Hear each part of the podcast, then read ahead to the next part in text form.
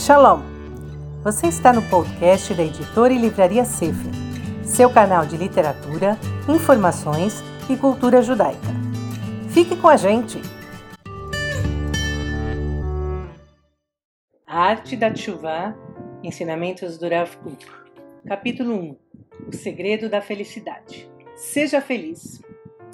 Caro leitor, se você aspira a ser feliz, criativo e viver em harmonia com Deus e com o universo, o Rav Kuk oferece a receita, a Tshuva. Para o Rav Kuk, a Tshuva é um conceito muito mais profundo do que o um entendimento comum de arrependimento.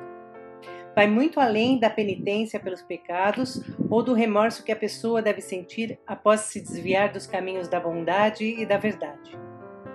Apesar de englobar também esses fatores, o fenômeno da chuva se estende por todo o universo, trazendo harmonia e perfeição a toda a existência.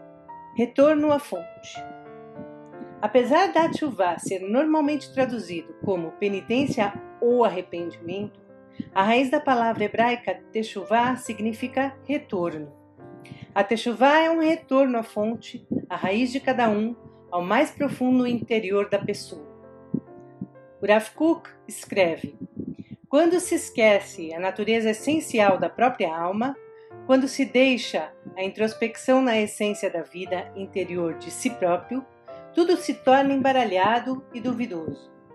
A chuva principal, que ilumina de imediato os lugares obscuros, é que a pessoa retorne a si mesma, a fonte de sua alma, e ela imediatamente irá retornar a Deus, a alma de todas as almas e se elevará cada vez mais e mais alto em santidade e pureza.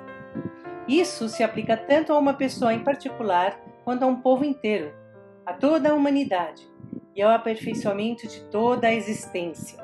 Tudo que representa um retorno ao puro, original e natural, seja no campo físico, moral ou espiritual, é parte da Tchuvá. Enquanto desenvolve suas ideias sobre a Tchuvá, o Rav Kuk fala tanto para o indivíduo quanto para o povo judeu como um todo. A Teshuvah diz respeito ao povo de Israel e vai ainda além disso. Toda a humanidade está destinada à perfeição e à elevação.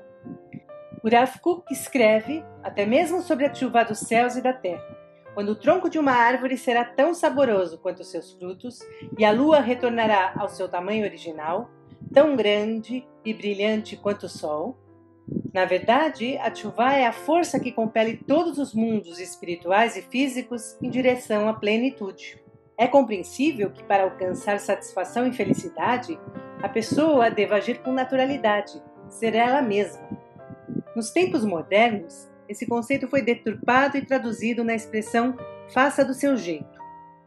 O Rav Kuk prega uma busca interior profunda, muito além da superficialidade das paixões e emoções que frequentemente levam as pessoas a expressar todos os seus desejos e ambições. O Rav Kuk entende que o indivíduo, assim como toda a existência, deriva de uma fonte espiritual profunda.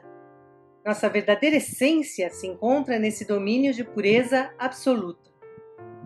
Ao trilhar essa jornada interna da Techuvá, a pessoa encontra a sua própria alma, e o Criador que a concebeu. De acordo com as palavras do Rav Kuk, apenas com a grande verdade do retorno a si próprio retornarão o indivíduo e a nação, o mundo e todos os mundos, toda a existência ao seu Criador, para serem iluminados com a luz da vida. Ao longo da história, o ser humano tem buscado encontrar a força condutora da vida. Para o capitalista, o mundo gira em torno do dinheiro. Para o romântico, o amor é que apaixona a humanidade.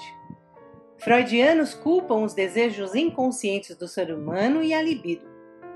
Ao observar através das lentes do microscópio, um físico moderno declara que os átomos e os nêutrons dão movimento ao mundo.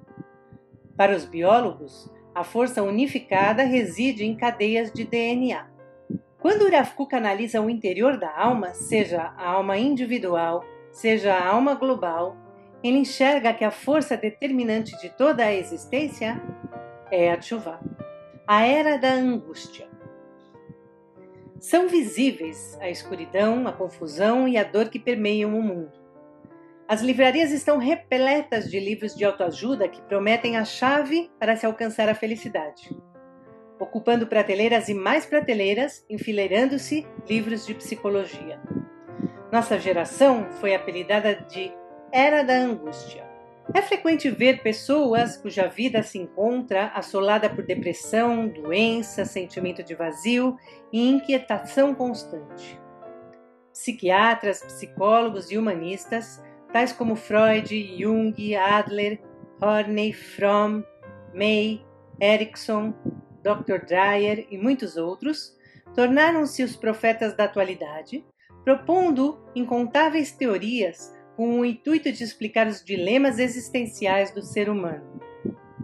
Ora, dizem que sofremos de complexo de Édipo ou de uma ansiedade primária, por havermos sido separados do ventre materno ou o trauma da morte.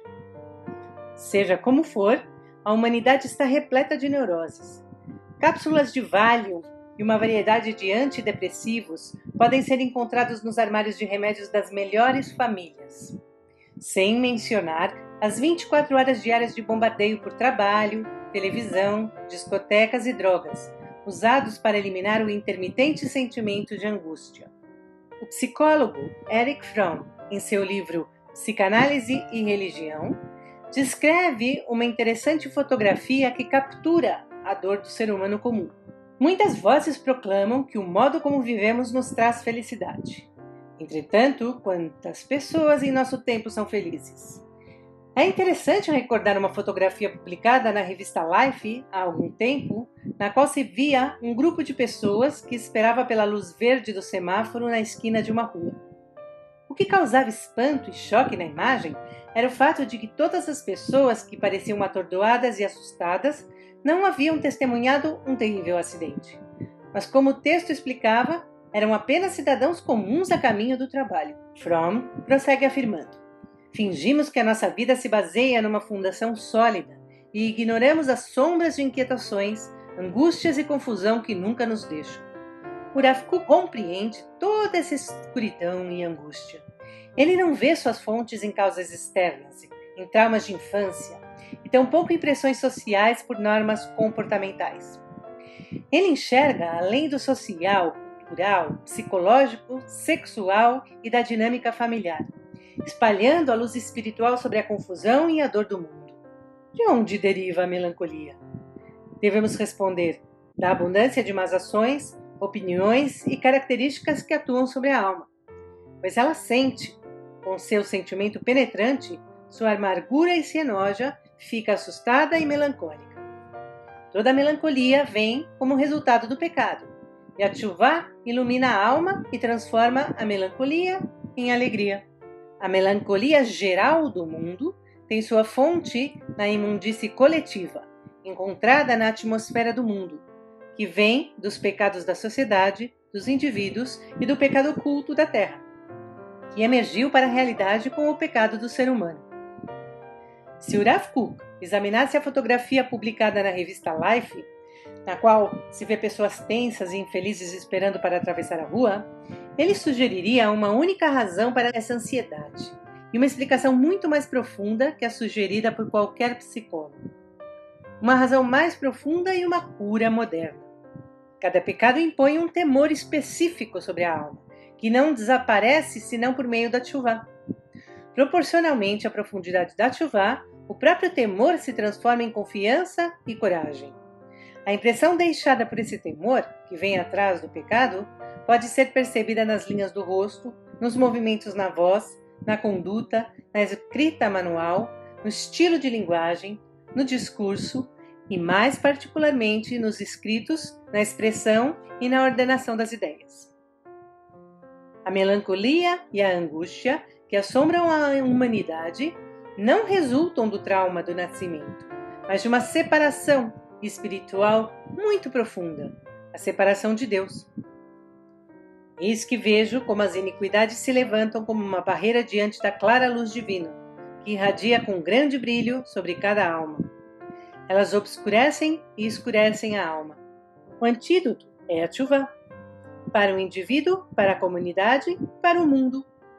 O Rav Kuk ensina que, para descobrir a verdadeira alegria interior, cada pessoa, assim como toda a criação, deve retornar para a fonte da existência e construir uma conexão viva com Deus. Os livros sobre aperfeiçoamento pessoal, psicologia e autoajuda, encontrados nas livrarias, podem conter muitas reflexões e dicas úteis. Afinal, o ser humano é influenciado por uma ampla série de fatores, alguns deles ocorridos até mesmo antes de seu nascimento, durante a fase no ventre materno, nos anos de infância e ao longo das diversas fases enfrentadas na vida de cada indivíduo. Kuk revela que, além de todas as teorias e curas da moda, existe um fenômeno espiritual de intensa beleza, num nível muito mais profundo. É como uma borboleta enclausurada em seu casulo esperando para voar livremente. Essa é a luz e o admirável poder da cura da chuva. Você ouviu mais um podcast da editora e livraria Sefer, seu canal de literatura, informações e cultura judaica. Curta o nosso canal e receba atualizações semanalmente. Shalom, Oleitraot!